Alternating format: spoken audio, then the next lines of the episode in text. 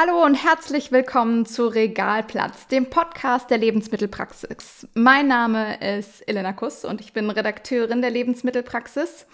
Und normalerweise begrüßt hier ja Rainer Mir, unser Chefredakteur, ähm, er öffnet diesen Podcast ja normalerweise immer. Heute ist das ein bisschen anders, weil Herr Mir aus privaten Gründen nicht kann, übernehme ich jetzt das Ruder, was besonders aufregend für mich ist, weil ich ganz frisch aus dem Mutterschutz zurück bin. Also fünf Minuten wieder da ähm, und schon wieder ähm, genau voll eingespannt.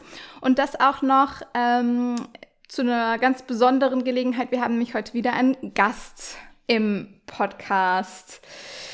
Genau. Stefan, willst du dich einfach selbst vorstellen? Ja, bevor wir hier einsteigen in diese spannende Thematik, tatsächlich aus aktuellem Anlass ähm, 30 Sekunden vielleicht kurz schweigen, weil was da gerade in der Ukraine los ist, äh, entbehrt jeder Vernunft. Und vielleicht kann man das ganz kurz tun.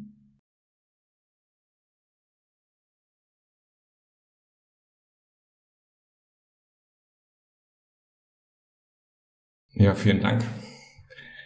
Das möglich machen. Ja, paar Worte zu mir. Mein Name ist Stefan Bien. Studiert habe ich ja äh, Kraftfahrzeugtechnik als Diplom-Wirtschaftsingenieur. Bin dann irgendwie 2010 bei einem Startup gelandet. Nach dem Studium und nach meiner Zeit bei Volkswagen Consulting in Wolfsburg.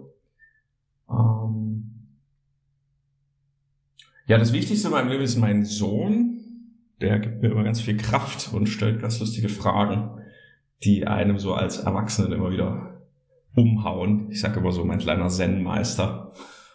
Das wartet dann auch auf mich. Ich bin jetzt auch frisch gebackene Mama von einem Sohn. Darfst du dich drauf freuen? Das ist immer wieder herausfordernd. Genau, meine Leidenschaft gehört dem Gesang, der Malerei und dem Klettersport, äh, letzteres hier in der sächsischen Schweiz im Elbsandsteingebirge. Und ja, bei Offerista Group bin ich jetzt seit äh, elf Jahren dabei, in der aktuellen Rolle als CRO verantwortlich für die Gesamtumsätze in Europa und strategisch ähm, das Thema Transformation der aktuellen Printwerbung hin zum neuen Mix mit einem großen Digitalanteil und natürlich auch nicht nur die Begleitung der Transformation, sondern auch das ganze Thema, wie kannst du dann wirklich auch Impact auf der Fläche produzieren. Das bewegt mich in vielen Projekten, bewegt uns in vielen Projekten und freue mich da immer wieder über zahlreiche Challenges, die der Handel uns so aufgibt. Genau, das ist auch heute unser Thema. Wir wollen über Handzettel reden. Ganz, ganz viel über Handzettel. Ähm, ja, Stefan, guckst du ab und an in Handzettel? Ja, tatsächlich, also auf meinem Briefkasten prangt der Aufkleber, so wie auch äh, in Niederlanden fast, äh, da, da ist es ja umgekehrt, aber da können wir später nochmal drauf eingehen, ähm, dass ich tatsächlich keine Werbung in meinem Briefkasten möchte. Auf der anderen Seite muss ich auch zugeben, wenn ich bei meiner Mutter zu Besuch bin und dort liegen sie, bin ich dann doch immer wieder überrascht, wenn ich so den solarbetriebenen LED-Gartenzwerg finde. Ja. Ähm, das Thema Stöbern im Handzettel ist sicher eine Challenge, auch fürs digitale Umfeld, das zu replizieren. Ja, absolut. Also tatsächlich, ähm, ich hasse die Handzettel. Leider darf ich den bitte keine Werbung Aufkleber nicht an meinen Briefkasten anbringen, weil mein Mann gerne die Zettel liest, wirklich und auch mit Leidenschaft. Der blättert die dann immer durch und wirft die gelesenen auf den Boden. Also ähm, sehr ritualisiert und sehr sehr schön anzusehen immer wieder. Ähm, also gleich zwei Parteien in, in einem Haus, aber ich finde einfach so viel Müll, wirklich richtig viel Papiermüll und dann ähm, nervt es mich sogar. Also gegenteiliger Effekt, überhaupt keine positive Verknüpfung mit dem Handzettel für mich. So, und ich muss ja heute auch ein bisschen für Herrn Mir mitsprechen. Ähm, seine Lieblingsgeschichte, auch schon eine kleine Weile, ist, dass Edeka Hessenring zu Beginn der Pandemie eben zwei Wochen auf den Handzettel verzichtet hat. Ähm, damals war das eben, um die Nachfrage nicht weiter anzuheizen. Es haben einige Händler gemacht in Deutschland. Und einige eben auch nicht. Vor allen Dingen die konkreten Wettbewerber von Edeka Hessenring eben nicht. Und äh, die Folge war, dass die Hessenring-Märkte wirklich einen dollen Umsatzeinbruch hatten. Und damit ist dann das ähm, Fazit für viele, viele Händler gewesen, die das auch jetzt getestet haben im Zusammenhang mit der Corona-Pandemie, eben, dass der Handzettel einfach eine heilige Kuh ist und bleibt. Und wer diese heilige Kuh schlachten will, muss gute Argumente haben. Und auf diese guten Argumente bin ich heute eben besonders gespannt. Also, vielleicht die erste Frage. Wie sehr steht denn Print nun wirklich unter Druck? Mhm. Also jetzt, jetzt, jetzt, jetzt juckt es mich in den Fingern oder in, besser gesagt in der, in, in der Kehle, darauf zu antworten. Hessenring. Ich glaube, die Simplifizierung ist absolut zulässig. Auf der anderen Seite in der Corona-Zeit waren so viele Einflussfaktoren, so viele Regressoren, wenn man es über eine Regressionsanalyse auswerten würde, da würde unser Data Scientist wahrscheinlich die Hände über den Kopf zusammenschlagen für so simplifizierte ähm, Schlussfolgerungen. Aber man darf es nicht vergessen, um da so mal so reinzukretschen. Ja.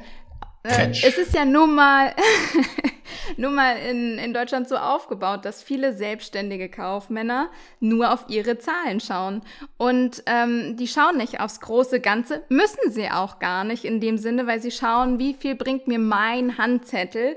Und wenn der eben für den konkreten selbstständigen Kaufmann, von dem wir extrem viele in Deutschland haben, sowohl Rewe als auch Edeka, ähm, so eine kleine Testphase hat, eine alle Besonderheiten mal außen vor gelassen, dann ist das äh, von Bedeutung für diesen konkreten Händler. Ja, absolut. Vielleicht zum Hintergrundverständnis, wie verteilen gerade die Großen im LEH die Prospekte? Es ist ja oft eine flächendeckende Verteilung. Natürlich im Detail optimiert. Werbeverweigerergebiete von, gibt's ja bis zu 70 Prozent in manchen Städten, werden natürlich ausgespart aber im Wesentlichen mit der Gießkanne. Dass das dann einen Druckeffekt hat, gerade vielleicht auch, und ich finde das Beispiel ja so schön, was haben die Deutschen gekauft? Klopapier. Wo war es am günstigsten, ja? Ähm, und was haben die Franzosen gekauft? Kondome. Ähm, das kann auch alles Einflussfaktoren beinhalten. Meine ich, deswegen meine ich, die, die Regressoren in so, einer Ausnahme, in so einem Ausnahmezustand. Und wenn natürlich die Mitbewerber dann äh, in die Handzettel zum Beispiel Klopapier oder Mehl oder was da alles gekauft wurde reingeben, da kann es schon sein, dass es sich einfach im Umsatz auswirkt. Wenn ich auf deine Frage eingehe, wie, stehe, wie sehr steht Print wirklich unter Druck? Ich glaube, es gibt ja so, dieses VUCA-Bild aus dem Marketing, ja, also diese Volatilität Unsicherheit, Komplexität und so weiter. Ich glaube, diese Einflussfaktoren die nehmen zu. Aktuell das Beispiel Papierpreissteigerung, was viele, alle Händler umtreibt. Das Thema Trägermedien, Tageszeitungen, in den letzten 30 Jahren minus 70 Prozent allein in den, den täglichen Auflagen. Das ganze Thema Umweltgesichtspunkt, das ganze Thema Werbeverweigerer. Dann auch die Frage, geht es vor, vorbei an einer jüngeren Zielgruppe, die es einfach nicht mehr interessiert oder zu weniger Prozent interessiert? Und es wird auch immer wieder zitiert, in Deutschland gibt es die Initiative Letzte Werbung, in den Niederlanden ist es per Gesetz mittlerweile per Opt-in-Sticker, das heißt, ich klebe auf meinem Briefkasten aktiv, ich möchte unadressierte Werbung bei mir haben. Da gab es ja jetzt ein Gerichtsurteil in Rotterdam, der Handel hat geklagt, jetzt wurde es wieder überschrieben durch das nächste Urteil in der Berufung. Und nein, es bleibt dabei, dieses Opt-in-Sticker-Thema ist ja rechtskräftig und wirkt. Und dort ist es so, laut einer kurzen Recherche, da findet man unterschiedliche Quellen, dass nur circa 20 Prozent diese Opt-in-Sticker auch kleben. Und ich glaube, das ist auch vielleicht, da gehört dann dein Gemahl dazu, ja, äh, ja. die sich einfach für dieses Stöbermedium interessieren. Aber auch dort kann man die Frage stellen, liest er alle Prospekte oder liest er nur einen Teil der Prospekte? Ich glaube, dieses, diese Frage, wie sehr steht Print unter Druck, ist gar nicht so die Hauptfrage. Ich habe manchmal das Gefühl, aufgrund der großen Umsätze, die dort getätigt werden in diesen Spendings, in diese Budgets, Und wir reden ja dann teilweise von 70 bis 80, 90 Prozent des gesamten Marketingbudgets gehen teilweise in das Thema Print, Handzettel, von Auflagen von bis zu 25 Millionen, das muss ich mir auf der Zunge zergehen lassen. Das natürlich, ich würde das Begriff, den Begriff heilige Kuh jetzt nicht verwenden, das ist ein Thema. Und wenn man sich dann auch nochmal vor Augen hält, wie der Prozess da abläuft bei einem Händler, die Vorlaufphasen im Einkauf, die Kreation des Prospektes, das ist nicht hochdynamisch, das hat lange Anlaufphasen, ganze Abteilungen arbeiten dazu. Und es war und ist ein gelerntes Medium, sowohl beim Verbraucher als auch beim Handel. Es ist so dieses Dogma One Size Fits All. Ich glaube aber, die Transformation ins Digitale ist zwangsläufig.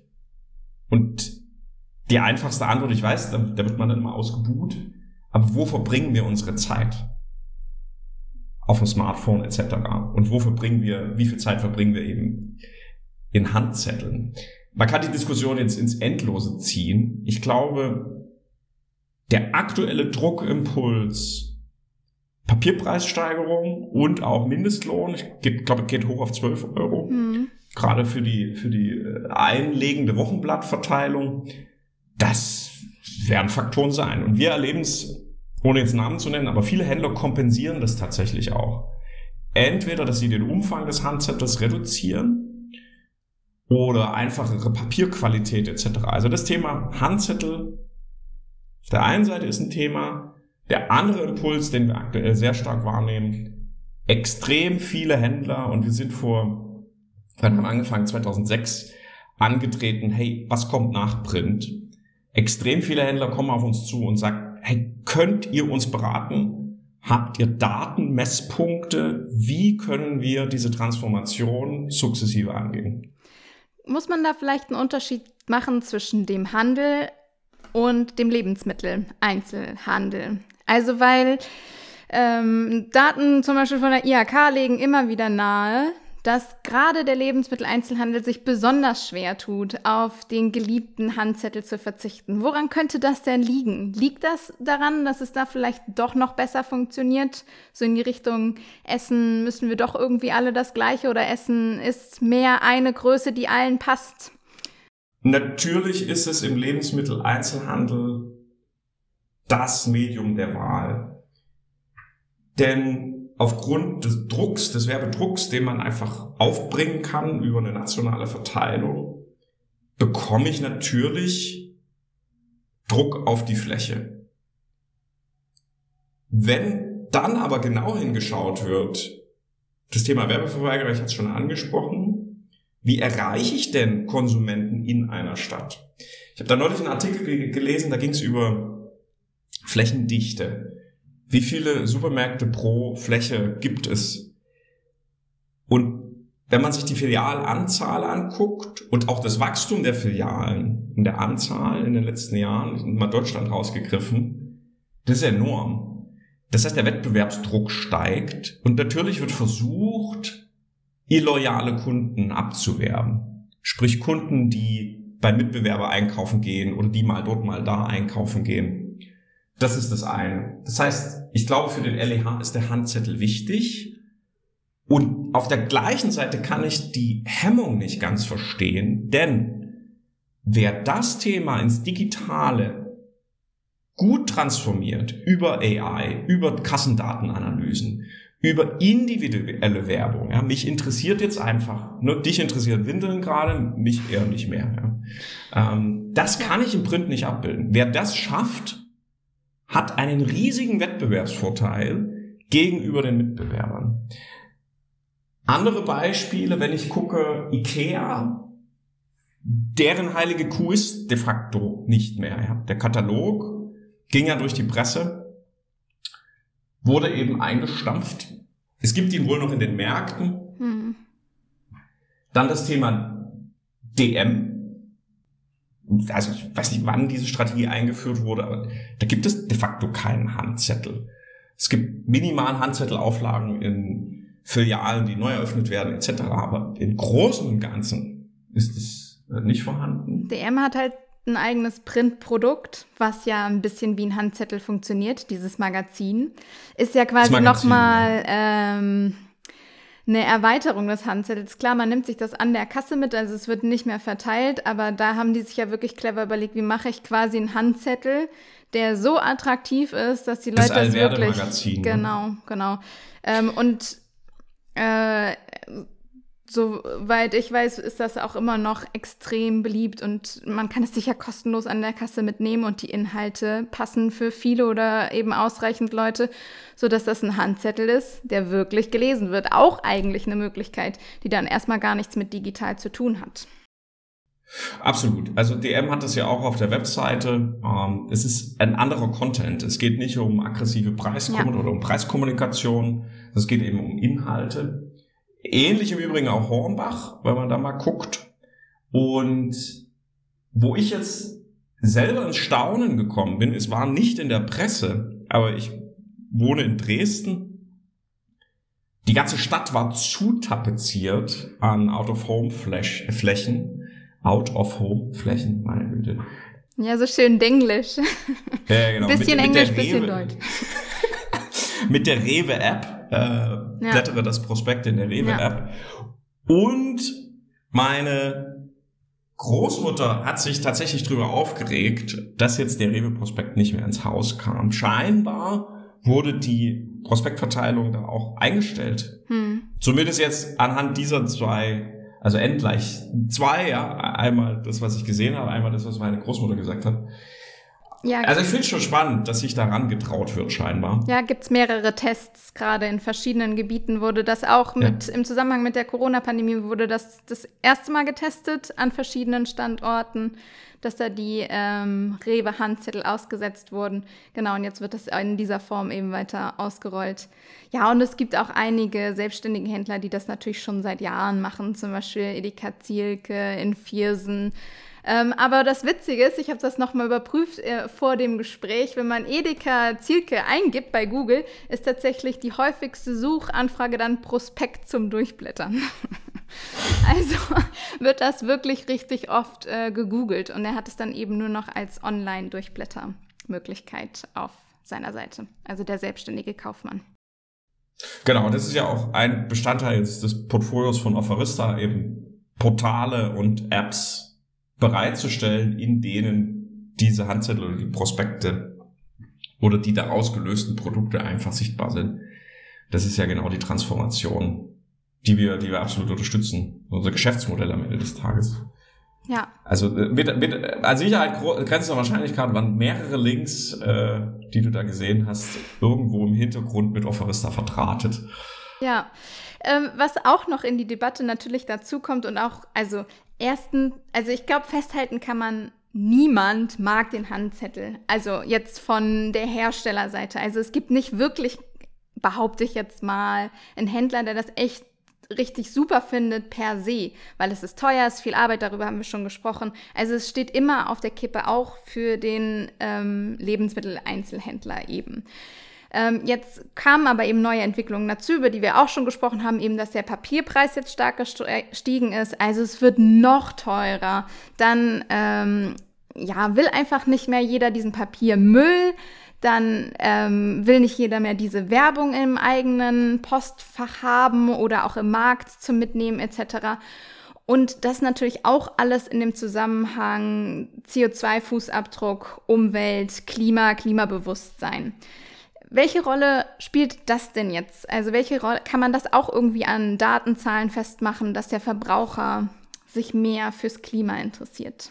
Also ich glaube, vielleicht nochmal so wirklich auf die harten Zahlen. Das war ja auch die, also der aktuelle, die aktuelle Studie dazu vom EHI wenn man dort mal reinguckt, wie, wie sich Print in der Prognose entwickelt, da sehen wir ja einen Rückgang auf 23 Prozent ja. in den nächsten, ich glaube bis 2024 oder sowas. Die beziehen sich aber immer auf alle Händler. Das darf man nicht vergessen, ja. dass da nie der Lebensmitteleinzelhandel halt so separiert betrachtet wird. Ja. Wenn man da konkret nachfragt, sagen die schon auch eindeutig, okay, die tun sich schon noch am schwersten im Vergleich zu ähm, hm. Händlern, die mit Bekleidung handeln etc.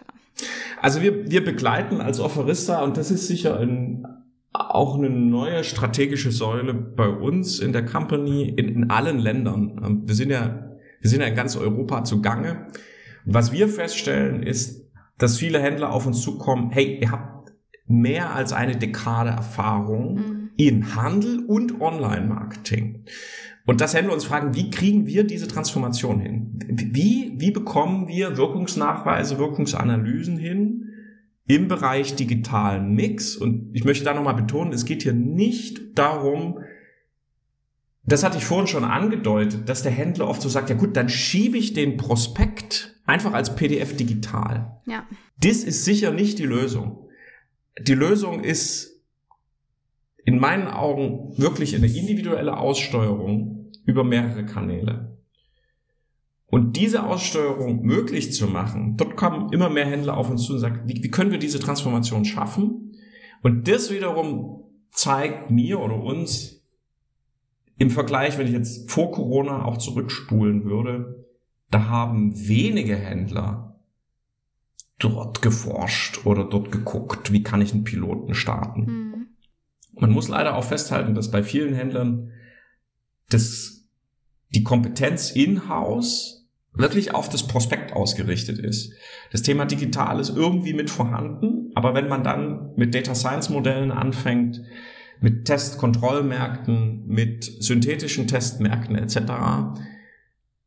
Da ist man eingeladen, die Kommunikation dann doch auch wiederum anzupassen. Wie kann das ganze Thema handfest werden? Und ich glaube, das ist unsere Stärke, das ganze Thema handfest zu bringen und die, diese digitale Transformation. Wie spielt dort Nachhaltigkeit rein? Wie spielt da das Klima mit rein? Ich hatte es am Anfang gesagt, Niederlande ist ja in vielen Punkten auch aufgrund der Regierung etc., was das Thema Umwelt betrifft, in meinen Augen fünf Jahre voraus. Auch mit anderen Sachen im äh, Ladenbau sagt man immer, äh, dass man in die Niederlande schauen soll. Da sieht man, wie die Supermärkte bei uns in fünf Jahren aussehen. Ich weiß gar nicht, ob ich das hier so frech jetzt sagen darf. Es hören ja viele Händler. Jedenfalls habe ich das schon oft gehört, diese, diese Binsenweisheit. genau, also da Zustimmung meinerseits. Genau. Und, und dort auch dort vielleicht ein Appell an, an alle Händler, die auch hier dann jetzt hier zuhören wie oft ist das Thema Klima, Klimakrise wirklich ein authentisches Thema in den internen Meetings, bei den internen Meetings? Und ich rede bewusst nicht von Greenwashing. Ich rede nicht darüber, irgendwo ein Badge ranzuhängen. Ich glaube, dass die Klimakrise uns alle betrifft. Das wird die größte Herausforderung und ist die größte Herausforderung, die es gab und gibt in den letzten Jahren. Ich glaube, seit dem Zweiten Weltkrieg, wenn man so drastisch das formulieren möchte jeder Entscheider ist in meinen Augen nicht nur eingeladen, sondern aufgefordert, hier zu überlegen, wie, wie kann ich das in mein tägliches Tun integrieren? Ich finde die Strategie von IKEA, ich, ich nehme es IKEA ab. Ja, dieses, dieses Schaf mit den PET-Flaschen, das ist eben nicht nur jetzt, okay, ich mache mal einen Marketing-Gag. Ähm, nein, denn das würde auch vorbeigehen, das würden die Leute, glaube ich, Ikea mittlerweile nicht mehr abkaufen. Ja. Sondern es geht darum, wie kann ich wirklich von der Produktion bis hin zum Abverkauf, bis hin zum Recycling die ganze Kette mitnehmen und meinen Beitrag als Händler, der gigantische Mengen auch einkauft und umsetzt und Produktionsketten etc. hängt da dran. Wie kann ich dort meinen Beitrag leisten? Und ich würde das vollkommen entkoppeln von dieser Diskussion, Printprospekt, ja, nein, da kann man sich ja auch, da kann man sich ins, ins, ins Nirvana diskutieren. Ja, CO2-Bilanz, Printprospekt versus CO2-Bilanz, Online-Ads, ja, da entstehen pro Klick auch irgendwo CO2-Ausstöße, Ausstöße, weil auf irgendeinem Server eben einfach Strom anliegt. Das meine ich nicht. Mir geht es darum, wie kann man Strategien entwickeln, um einen Beitrag zu leisten, im Bereich Klimakrise etwas zu tun. Und der neue IPCC, IPCC äh, Report kommt ja jetzt dann raus. Und ich finde es äh, dramatisch, was da schon in dem Leak äh, von einem halben Jahr rausgekommen ist. Und wir alle müssen uns an die Nase fassen und gucken, was können wir tun. Definitiv. Ähm, ich bin mir ziemlich sicher, dass das den Händlern durchaus bewusst ist. Auch alle großen Handelsketten sind in das Jahr gestartet mit einer Kampagne, mit einer Nachhaltigkeitskampagne. Also wirklich durch die Bank weg. Bei Penny ist es klimaleicht, die eben dem Verbraucher gerne vermitteln wollen, wie einfach es ist, äh, fürs Klima gute Entscheidungen zu treffen. Ähm, Edeka macht es über die veganen Schiene, so dass man eben, wenn man zu den veganen Edeka-Produkten greift, automatisch was Gutes tut fürs Klima und so weiter und so weiter.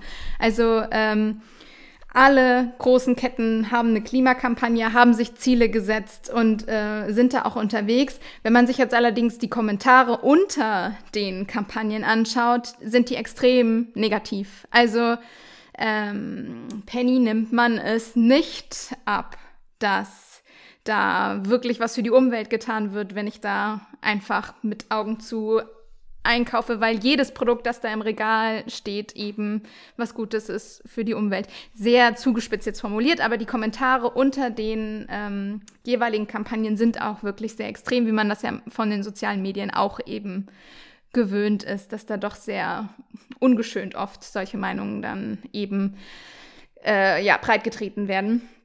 Genau, also zusammengefasst, es wird nicht geglaubt. Anders als es jetzt ja. bei IKEA der Fall ist. Also ich kann, ich kann jetzt nicht, müssen wir mal gucken, was bei IKEA drunter steht. Mhm. ja. Ich, ich wäre da vorsichtig, denn es sind natürlich die Hater, die haten und die, die es gut finden, die posten vielleicht eher nichts. Mit mir geht's aber auch gar nicht so um diese Kampagnen. Das hat natürlich auch einen Impact. Natürlich, klar, ähm, kann ich irgendwo auf Palmöl verzichten, etc. Alles, alles gut.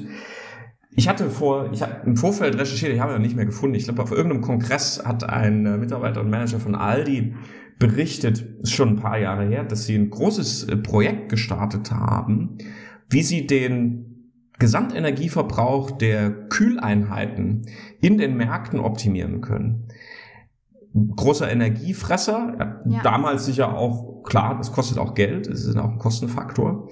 Aber auch solche Projekte anzudenken und zu sagen, okay, wie, wo überall in, der, in meinem gesamten Unternehmen, in der gesamten Wertschöpfungskette kann ich einfach Dinge tun, Dinge anstoßen, Gespräche anstoßen. Und ja, ich denke, da haben wir überall in allen, in allen Bereichen noch riesig Luft nach oben. Und das klingt immer so, als hätten wir eine Wahl. Ich, ich glaube, das CO2-Budget ist in acht, neun Jahren aufgebraucht. Äh, und auf der anderen Seite bauen wir halt 600 neue Kohlekraftwerke weltweit. Ja. Äh, ja, da fällt der Handzettel natürlich nicht so richtig, richtig ins äh, Gewicht. Der, ähm, ja, und trotzdem bleibt es ein schon seit vielen, vielen Jahren heiß diskutiertes Thema. Und ähm, ich denke, ein, eine wirklich wichtige Sache ist eben die Machbarkeit. Also zu, zu sehen, funktioniert das wirklich oder funktioniert das nicht wirklich. Und Offarista hat ja da mit dem Superbiomarkt einen Test gefahren. Ähm, vielleicht zu diesem ganz konkreten Versuch, den Swift da eben sichtbar zu machen. Ähm, kannst mhm. du da ein bisschen genauer erzählen, was Offarista gemacht hat? Das gerne. Plus einen Schritt zurück. Ich, ich, bin mir jetzt nicht sicher, von wem das Zitat ist. Ford, Henry Ford. 50 Prozent der Werbung sind für die Tonne. Ich weiß noch nicht welche. Ich glaube, Ford hat es gesagt. Ich würde ihm heute entgegenstellen, du täuschst dich. Täuschst dich. Denn es kann sein, dass ich in der Print oder allgemeinen Maßnahmen bisher in der klassischen Marketingwelt natürlich nicht ausschließen kann, dass ich Effizienzen, dass ich an Effizienzen vorbei arbeite. Wenn wir aber den Mut hätten, so Closing the Loop, wirklich zu gucken, und ich habe ähm, mit einem Freund von mir telefoniert in, in, in Asien, in Singapur, Dort läuft gerade ein Projekt mit den Händlern und ich finde es mega spannend, was dort getan wird. Und das ist die Ausbaustufe von dem, was wir mit Superbiomarkt getestet hatten, wirklich zu überlegen, just in time, was passiert an den Kassen? Und sofort über eine AI, die bei uns läuft, zu gucken, wie kann ich jetzt die Online-Marketing-Channels perfekt aussteuern in X-Testmärkten und hat das einen Impact oder nicht. Mhm. Dort wird mit der Industrie noch zusammengearbeitet. Das heißt, die Projekte werden auch von der Industrie finanziert. Das sind so brand-funded ähm, Budgets, die da laufen. Das heißt, der Händler hat im Grunde Win-Win. Er kriegt ein zusätzliches Budget. Die gesamte operative Kiste läuft über den Dienstleister und am Ende hat er sogar noch einen Mehrumsatz, weil diese Brandbudgets, die werden ohnehin ausgeschüttet, also eine Coke etc. macht eben Werbung über TV, über Radio, über Netz etc. Und die Brand hat den Vorteil, dass eine Messbarkeit deutlich besser erfolgt. Und dieses Darum sage ich, man muss gar nicht so, es klingt immer so, als ob man das alles neu erfinden muss. Es ist schon da, mhm. es ist erprobt. Und wir werden das jetzt auch mit integrieren, diese Ansätze. Was ist da damals gelaufen? Wir haben uns gefragt, von der Historie her, was können wir verbessern? Wir hatten das ganze Thema KPIs, wie lang wurde geklickt, oder wie, wie wurde geklickt in den Prospekt, welche Seite war interessant, wie lange wurde auf der Prospektseite verweilt. Es war alles spannend, bisher im Print nicht existent. Mhm. Aber wenn ich das nenne, dann ist das fünf Jahre alt. Mhm. Und dann haben wir uns gefragt, wie können wir jetzt gucken, was passiert wirklich an den Kassen. Und dort sprechen wir von Wirkungsanalysen, zu schauen über einen längeren Zeitraum, wir reden von zwölf Wochen, wo in Testmärkten, die über komplexe Data Science Modelle ausgewertet werden, dass sie wirklich vergleichbar sind, wird geschaut, welchen Impact hat eine digitale Maßnahme, wobei wir dort unterscheiden müssen. Prospekt-Apps sind dort nur ein kleiner Teil. Wir steuern diese Kampagnen über das gesamte Offerista Native Network. Wir sprechen da von mehreren hundert Apps und Webseiten. Plus auch solche Channels wie TikTok, Pinterest, YouTube und Co. Da sagen viele Händler, machen wir schon selber. Mhm. Machen wir eine Agentur für. Am Ende wird aber oft festgestellt, dass die KPIs dann doch andere sind, wenn sie über uns laufen, weil die Kampagne eben aus einer Hand geplant ist, aus einer Hand gemonitort wird. Und dann zu gucken, welche Maßnahme hatte welchen Impact. Und wichtig, dort immer auch der Printhandzettel mit dabei. Das heißt, im Optimalfall hat man verschiedene Testgruppen. Print ist off, Print ist on und digital ist zusätzlich dabei. Das heißt, wir reden dann von drei Gruppen. Digital only, Print off und Print und digital. Und da kann man es wunderbar vergleichen und gucken, was passiert. Ich habe neulich ähm, in einem Meeting bei einem Händler, da hat der Marketingleiter so gesagt, ja, wir haben ja schon mehrfach bewiesen, dass digital nicht funktioniert. Und dann sprach die, die Fachverantwortliche unter vorgehaltener Hand äh, nach links, na gut, also im Print haben wir es auch noch nicht so wirklich bewiesen, wie es denn genau funktioniert. Ja. Und ich möchte an der Stelle auch noch mal sagen, es ist oft so ein, man spricht ja von diesem Confirmation Bias. Also ich, ich suche nach Fakten, die bestätigen meine aktuelle meine aktuelle Meinung. Ich glaube, der Händler, der hier mutig ist und vorangeht und testet, der hat einfach einen deutlich besseren Wettbewerbsvorteil in Zukunft. Und was ist ein Erfolgsfaktor für solche Tests, für solche Wirkungsanalysen, um eben strategische Empfehlungen zu geben? Wie sieht so eine strategische Empfehlung aus? Hey, in dem Bereich macht Print vielleicht Sinn. Zu x Prozent, in dem Bereich macht digital Sinn. Zu y Prozent, und in dem Bereich macht beides Sinn. Oder Digital Out of Home mit reinzustreuen etc. Das, was oft uns entgegengehalten wird, ja, da habt ihr mal 20.000 Testbudget oder 20k. Hm. Ja gut, mit drei Euro pro Woche und Markt kann ich eben dann auch nichts beweisen. Das ist dann leider auch so. Was man vielleicht jetzt schon so ein bisschen spüren kann, dass es halt nicht einfach ist. Ein Handzettel ist einfach einfacher in, in dieser Hinsicht ähm, eben oft erprobter, also besteht schon über viele Jahre hinweg und es ist einfacher zu verstehen. Man hat nachher was eben in den Händen, weiß, es landet auf jeden Fall irgendwo und bastelt sich dann den Rest der Geschichte und man wird es niemals komplett herausfinden können, wie es da eigentlich weitergegangen ist. Ähm, und digital ist einfach sehr komplex und vielleicht auch nicht so leicht zu verstehen. Ist, ist das vielleicht ein Knackpunkt, warum immer noch so viele Händler sich schwer mit dem digitalen Handzettel tun oder Formen davon? Ist eine spannende Frage. Du hast so in Nebensatz gesagt, oder landen sonst wo. Ich krieg's jetzt ganz, ne? Ähm, werden gelesen oder auch nicht. es gibt von der Universität in Gießen den Professor Gäth, der sagt ja, 80 bis 90 Prozent der uninteressierten Werbung werden nicht gelesen. Dann geht es wiederum Studien, IFH, wo wieder ein anderer Wert genannt wird. Das heißt, ich glaube, über die Studien sich zu nähern, ist ja immer sehr schwierig.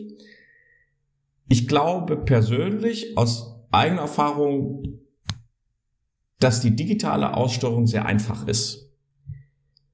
Das, was viele Händler tun, ja, wir machen doch schon digital. Wir sehen doch, dass es irgendwie nicht messbar funktioniert. Mhm. Und dort halte ich immer dagegen, oder wir in unserem Teams auch, lass uns bitte die Daten sprechen lassen. Lass uns einen echten Test machen, wo wir in die Kassendaten gucken. Und da rede ich nicht nur von Umsatz pro Woche, sondern wirklich, hey, in welcher Produktgruppe ist was passiert? Was war in der Werbeanzeige oder in, in welchen Werbedruck haben wir in welche Produktgruppe gebracht? Und da gibt's auch so, so lustige Faktoren, was macht der Mitbewerber zur gleichen Zeit? Mhm. Oder wo waren jetzt die Schütten äh, platziert in den Gängen? Und, und das alles aus zu, zu sieben und dann wirklich zu finden, was ist der Impact von digital, von einem digitalen Mix? Wenn der Händler, oder wir laden die Händler immer ein, diese Transformationsprojekte als gemeinsame Projekte zu verstehen. Das heißt, die Kompetenz, die wir aus über 300 Kunden und 12 Jahren Erfahrung, 14 Jahren Erfahrung mitbringen, zu bündeln mit seinen Erfahrungen und dann ehrlich auf Augenhöhe solche Projekte zu bauen, damit es eben zu dieser Transformation, dass diese Transformation gut gestaltet werden kann. Das ist oft so ein Knackpunkt.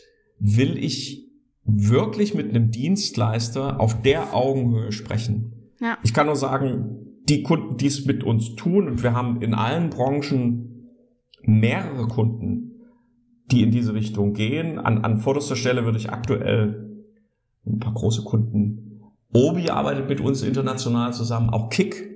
Kick hat die Prospektverteilung eingestellt. Wir sind Partner seit Jahren. Wir fahren die äh, Flights in allen europäischen Ländern. Dort sind extrem hohe Anforderungen von Kick, was Effizienzmessungen etc. betrifft. Und es funktioniert sehr gut. Ja, im Lebensmitteleinzelhandel gibt es ja auch Beispiele. Also Lidl hat ja jetzt ganz aktuell in Kopenhagen beschlossen, da keine gedruckten Handzettel mehr zu verteilen. Also international sieht es da auf jeden Fall auch noch mal anders aus. Also ich denke, alle sind sich irgendwie einig, so einfach weglassen äh, ist gar nicht die Lösung, genau. sondern es geht darum, wie man sinnvoll digital werben kann. Und viele Händler sind eben kleiner aufgestellt, als man das denkt, während die sehr viel Erfahrung haben mit ihrem Layout zum Beispiel, also wie was steht etc. Oft sind es auch Handelsfamilien, die dann auch das Wissen irgendwie weitergeben. Und Händ also Lebensmitteleinzelhändler sind ja auch total verbunden mit ihren eigenen Zahlen. Also die ähm, kennen die in- und auswendig und wissen da genau, wann was wie eingelistet wird, einfach weil es keine Gummiregale gibt. Also ähm, da ist unglaublich viel Wissen, das auch zahlenbasiert ist. Und ich denke, es ist auch richtig schon mit einfließen zu lassen, dass es lokal immer noch große Unterschiede gibt. Und die Händler beobachten die Konkurrenten um sich drumherum natürlich ganz genau. Also wenn da ein Rewe-Markt steht und ein Lidl baut nebenan, dann wird da das komplette Ladenlayout manchmal ja, erneuert, neu aufgebaut, um da eben weiter mithalten zu können. Und das ist auch alles gut und richtig so.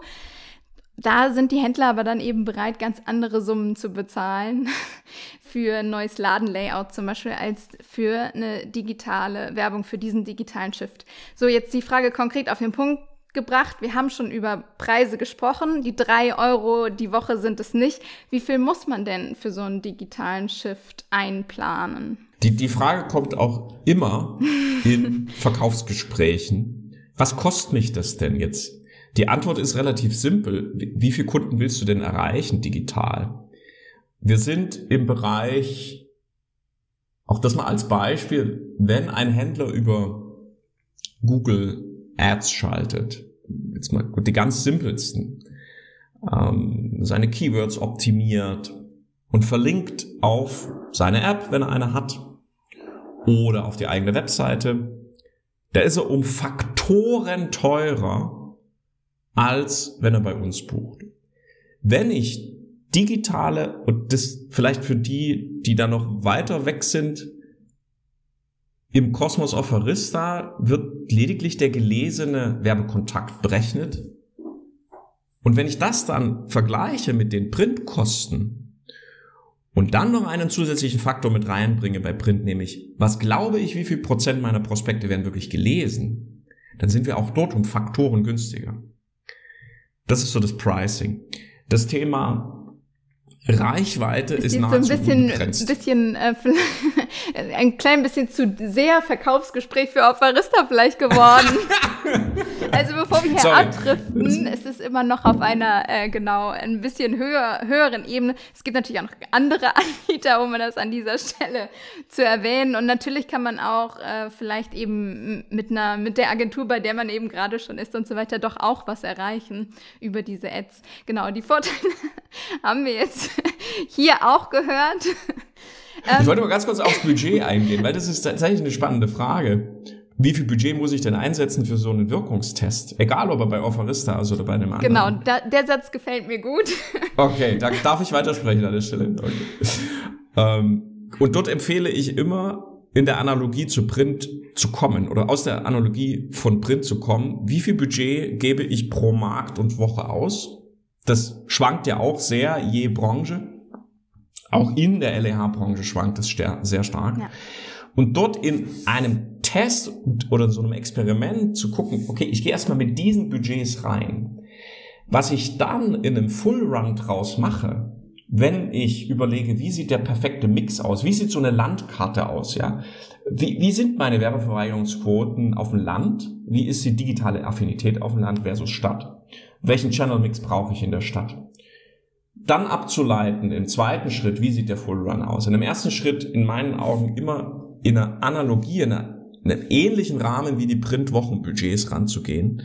Und wenn wir jetzt von Laufzeiten sprechen und auch von minimalen Filialen, um solche Wirkungsanalysen dort auch mit der Data Science unterlegt, aufzusetzen, empfehlen wir immer mindestens zwölf Wochen weil über diese zwölf Wochen saisonale Effekte mit drin sind. Es sind äh, Wetterthemen mit drin. Es sind verschiedene Angebotsvarianten. Es sind vielleicht auch Ostern, Weihnachten, whatever mit, mit abgebildet. Und man muss auch sagen, es gibt viele Händler, die sind digital sehr, sehr weit. Die können aus dem Stand anfangen. Bei anderen Händlern geht es dann erstmal darum, wie, wie kommen wir an die Datenfeeds etc. Das heißt, so eine Vorlaufphase, so eine, so eine Pre-Phase, wie können wir die Anlaufkurve langsam hochziehen das steckt natürlich alles in diesen zwölf Wochen. Und alles andere, ich, ja, würde würd ich, würde ich nicht empfehlen, weil es macht auch rein von der Logik her, wie gesagt, kleine Budgets, irgendwie x Euro pro Woche. Schwierig, eine Woche irgendwas anschalten und abschalten, auch schwierig. Mir hat neulich ein Händler gesagt, ja, wie stellen Sie sich das denn vor? Da soll ich ja von heute auf morgen Print ausschalten. Hm. Da, da, da klingelt ja das Telefon in meiner Qualitätskontrolle weil viele sich beschweren werden, ja. ich kriege den Printprospekt nicht. Ja. Und das macht's schön deutlich. Nein, natürlich. Und deswegen zurückgespult auf Augenhöhe ein Projekt zu betreiben, mit welchem Dienstleister auch immer, und zu sagen, okay, wie, wie phase ich denn das aus? Wie weise ich denn meine Kunden darauf hin, ey, Achtung, in dieser Woche bin ich digital unterwegs oder in diesen Wochen bin ich jetzt digital unterwegs. Ja, und da kann man auch immer wieder sagen, der, du hast es selber vorhin gesagt, der, der Printprozess ist über Jahrzehnte gelernt. Ja. Und jetzt aus der Komfortzone rauszugehen und zu sagen, okay, wie stelle ich mich auf, damit ich kompetitiv bin in Zukunft, ist natürlich ein Out of Comfort Zone, klar. Ja, ja, und äh, ich glaube, viele überrascht eben die Länge. Zwölf Wochen finde ich ist quasi eine sehr lange Testphase. Äh, dann auch den Aufwand, den man betreibt. Aber ähm, ich kann mir auch gut vorstellen, dass der Druck jetzt eben wächst durch die Faktoren, die wir schon genannt haben, unter anderem die steigenden Papierpreise, aber auch eben, dass sich in der Corona-Pandemie das Online-Verhalten, das Digitalverhalten eindeutig verändert hat. Also ich bin jetzt hier frisch aus dem Mutterschutz zurück. Unten sitzt äh, die Oma mit meinem Kleinen und äh, bespaßt den gerade und ähm, unsere Stunde ist auch gleich rum. Und dann äh, gehe ich wieder äh, unten in mein Wohnzimmer und, und still da eben meinen kleinen Sohn. Das also ich arbeite komplett von zu Hause digital. Das machen wir im ganzen Verlag ähm, seit dem März 2020 und es klappt wunderbar. Viele haben dazugelernt. Viele haben anderes Digitalverhalten. Jetzt mal mit meiner privaten Geschichte eingeleitet. Wie sieht das für den Handzettel aus? Also wie verändert sich da nochmal die Welt? Die heilige Kuh. Hm. Hm. Vielleicht nochmal kurz zurückgesprungen zu den zwölf Wochen. Es gibt auch Händler, die sagen, wir, wir wollen einfach einbuchen, ohne Data Science mhm. Test, ohne Analysen. Einfach Vollgas, alles, was ihr habt, alles an Reichweite. Da reden wir bei Händlern auch von Sprüngen, die vor zwei Jahren vielleicht noch sechsstellig gebucht haben und jetzt mittlerweile europabezogen fast achtstellig buchen pro Jahr. Die einfach sagen, hey, äh, wir brauchen Reichweite, wir wollen die Konsumenten erreichen. Ja. Und über eine Prospekt-App erreiche ich halt 5, 6 Prozent der deutschen Haushalte. Das heißt, ich brauche einen Dienstleister, der einfach ein Netzwerk hat. Und das zeigt eigentlich schon einen Teil der Antwort auf die Frage von dir, wie ändert sich das Verhalten? Ich habe es am Anfang, ich weiß nicht, was jetzt durchschnittliche Nutzungsdauer von Smartphones sind. Ich, ich möchte meine gar nicht wissen. Ich würde wahrscheinlich. Man kriegt die doch jede Woche angezeigt. Also ich krieg so einen Bericht auf mein Smartphone. Ja. Okay. Und wo, wo liegst du? ich glaube, das darf ich gar nicht verraten. Okay, dann. dann also, es ist, also es sind ähm, ja doch Stunden am Tag. Zwei, drei Stunden sind es am Tag. Es geht einfach schnell, es miet sich einfach ganz, ganz fix. Ich denke, da bin ich nicht alleine. Also ich, ich, ich glaube, es gibt Zielgruppen, es gibt demografische Ausschnitte, für die der Printprospekt sicher weiterhin das Mittel der Wahl ist. Ähm, es gibt aber auch Zielgruppen, die ich damit überhaupt nicht mehr erreiche. Und die Frage ist, wie schnell, vielleicht mal rein hypothetisch gesprochen, wenn mein Mitbewerber eine Strategie hat, wie er über die nächsten oder sie über die nächsten Jahre eine digitale Transformation ansteuert. Und wenn ich von digitaler Transformation spreche, dann ist da für mich drin Addressable TV, da ist da für mich drin auch Digital Out of Home etc. Mhm. Dann bin ich in einem Wettbewerbsnachteil. Denn ich kann das nicht in einer Woche nachholen. Ich brauche da Zeit. Von daher ist es für mich eine Investition, egal wann, wie, wie schnell der Shift vonstatten gehen wird. Es ist eine Investition, meine zukünftigen Zielgruppen zu erreichen. Wenn ich mir es dann noch gelingt, den Stöber-Effekt nachzubauen, und ich finde, der wird, ne, dann wird dann, wenn ich das jetzt gleich in den Mund nehme, das Wort, dann, dann sehe ich schon die, die Fragezeichen oder die Ausrufezeichen. Ja, das kann man ja nicht vergleichen und die werden dann immer angeführt und, und die haben ja da auch Power und die haben da Know-how und die machen ja ganz eigentlich anders wenn ich Amazon mit ins, Welt, in, ins Feld War ein führe, großer Spannungsbogen und ich habe die ganze Zeit gedacht, ist es Amazon, ist es Amazon? Ja. ja, genau. und wenn ich jetzt frage, wer von Ihnen, wer von Ihnen, der das jetzt gerade hört, bestellt regelmäßig bei Amazon ja. und was? Ja. Und auch dort ist mittlerweile der Stöber-Case, der ja als unique beim Prospekt immer auch angeführt wird, dass es eben nur im Prospekt möglich ist, gelerntes Verhalten. Ja, meine Nichte hat das nicht mehr gelernt. Ja, ja die ist jetzt zwölf, die interessiert das nicht mehr. Ähm, und Amazon hat diesen Case geknackt. Wer also eine A, eine digitale Transformation eines neuen Medienmixes hinbekommt, über die Zeitachse natürlich noch mit Prospekt und natürlich auch mit Radio und TV und dann eben zunehmend alle anderen Channels über die Zeit, plus diesen Stöber-Case zu knacken, individuelle Ausspielungen, mich interessieren jetzt gerade keine Windeln, mich interessiert ABC, dich interessiert jetzt die Babynahrung etc. Und das alles zusammenzubringen, ja, das ist ein strategisches Projekt. Und da muss in meinen Augen sind alle eingeladen, Kompetenzen zu bündeln und sich alle Kompetenzen, die irgendwo am Markt vorhanden sind, ins Haus zu holen, um um strategische Vorteile gegenüber dem Mitbewerber aufzubauen. Diesen Druck darf man auch eigentlich, also den sollten die Händler mittlerweile auch spüren. Ähm, auch ganz viele Hersteller verkaufen über eigene Online-Shops mittlerweile. Auch da kommt ein, äh, ein, ein, ja, ein neuer Vertriebsweg eben in, in, ins Spiel und den Druck dürften die Lebensmittelhändler eben auch spüren. Also, dass man jetzt Kaffee eben auch bei Online-Händlern bestellen kann, die nur auf Kaffee spezialisiert sind oder bei Lavazza selbst oder genau äh, solche Riesen wie Amazon natürlich auch nicht zu vergessen. Und da mit dem Handzettel gegenzuarbeiten, wird schwerer und schwerer und schwerer. Ich denke, das liegt tatsächlich auf der Hand. Ja, also. Auf der Hand des Handzettels. Auf der Hand des Handzettels. auf dem Handzettel liegt es. Ähm, ich äh, vernehme gerade das wunderbare Schreien meines Kleinen.